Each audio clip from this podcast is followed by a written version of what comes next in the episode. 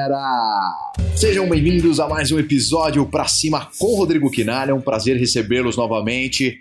Gostaria de agradecê-los antes de tudo, porque nós chegamos a bater top 3, ficamos em top 3 da Apple Podcast, referenciado entre os 100 maiores top 100 uh, eh, de podcast de empreendedorismo, também no Spotify. Então agradeço, compartilhem, indique, curtam muito uh, e façam nossa mensagem chegar para mais pessoas. E hoje é um tema, um episódio bastante especial.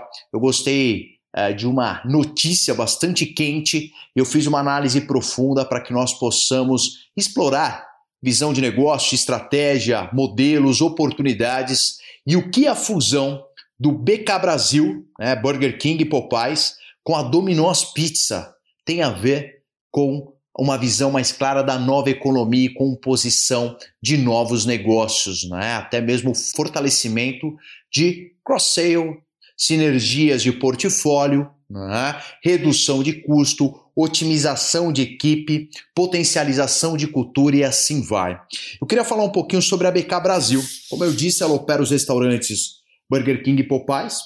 Ela está absorvendo nesse momento aqui no país a DP Brasil, a DP Brasil, pessoal, nada mais é que a empresa responsável né, uh, pela presença local da Dominós.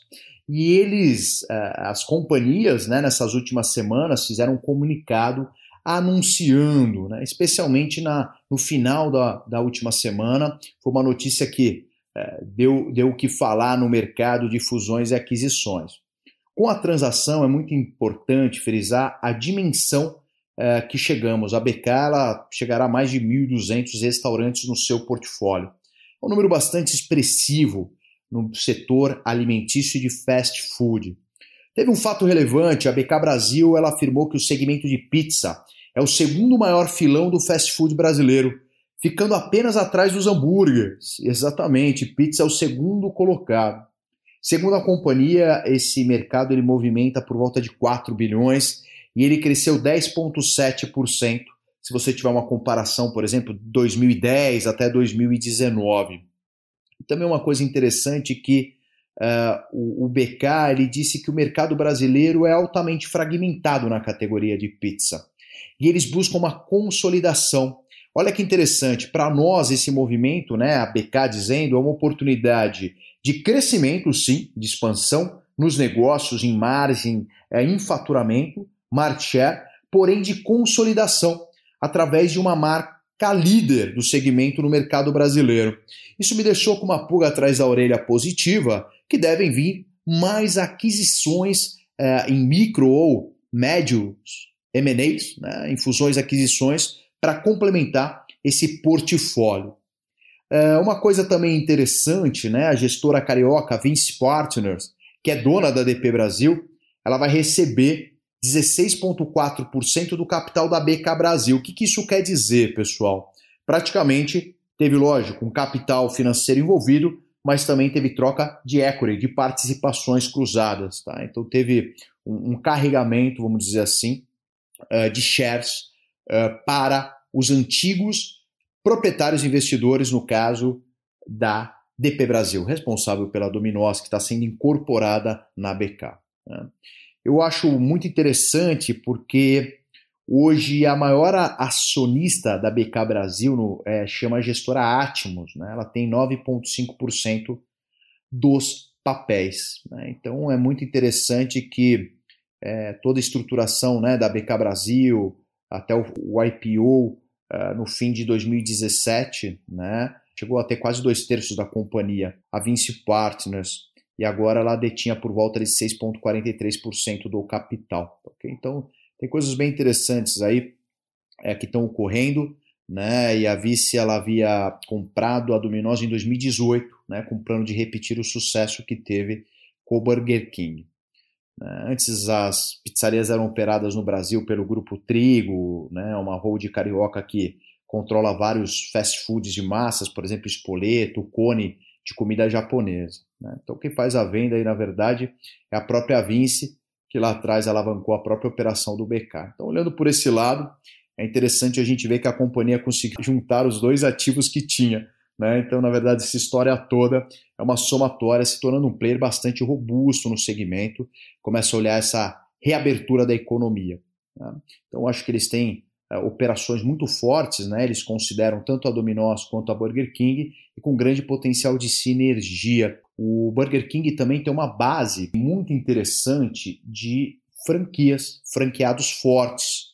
E isso, sem dúvida, dá para pensar que possa haver um cross-sell de franquias, com aproveitamento, logicamente, de penetração, distribuição é, geográfica e bases né, dos dois lados. Eu acho assim, na verdade, a BK Brasil, quando você olha de uma forma macro, né, em big picture, ela foi avaliada em cerca de 3 bilhões de, de reais na transação, tendo como base o valor de 11,12 mais ou menos, 11,12 por ação. Né? Então isso é muito interessante porque até a capitalização no mercado, se a gente olhar, olhei agora a cotação é, da BK, nós estamos falando por volta de 3,16 bilhões, tá? tá? até acima. Então o BK Brasil hoje realmente tem uma, uma um volume né, é, bastante interessante aí na questão do seu valuation. E agora facilita também uma capitalização em mercado para novos investimentos. É, eu acho que uma, uma das coisas mais interessantes que eu, que eu acabei vendo, pessoal, aqui nesse, nessa junção, é entender também que por mais que o Burger King ele encerrou né, o seu primeiro trimestre desse ano é, com 911 restaurantes, né? eram, eram dois a menos um ano da pandemia, dos quais são 707 próprios. Então, de 911, o Burger King tem 707 próprios. Né, com o Popeyes apenas respondendo ali por volta de 40, 45 unidades.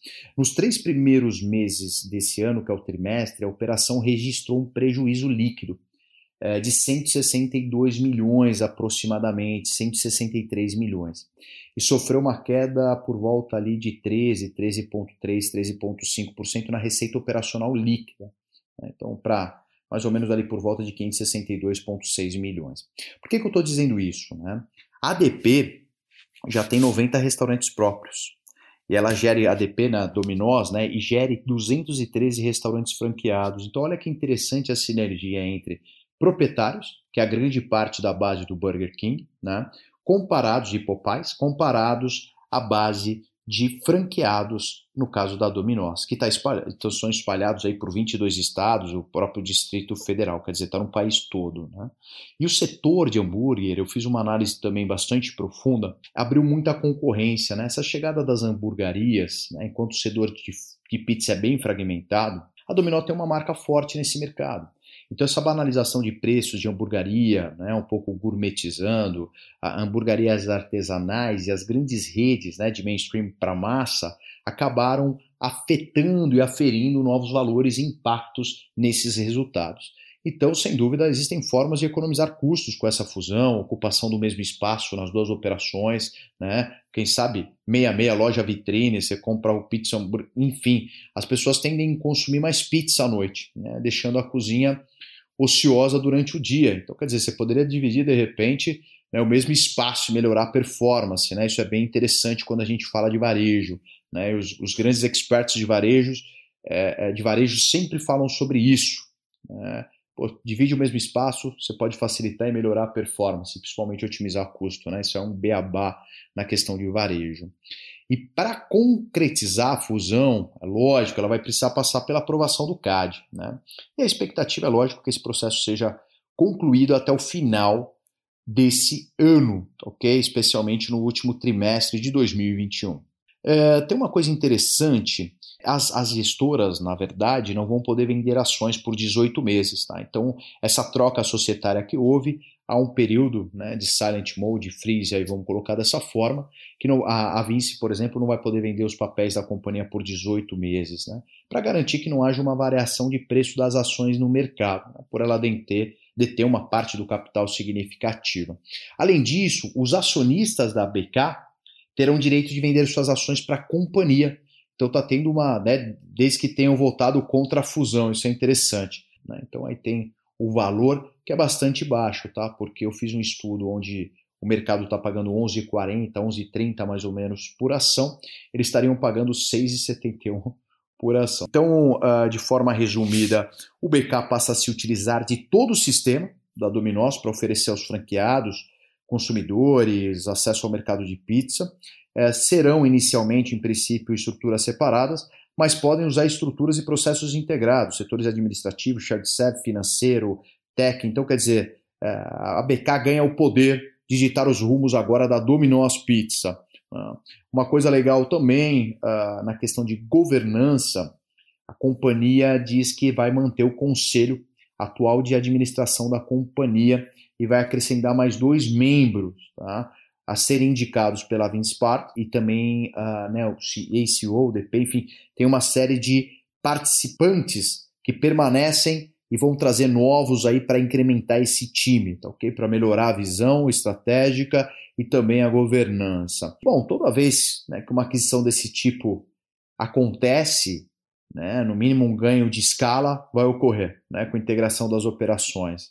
E para a economia sempre é muito vantajoso, sem dúvida alguma.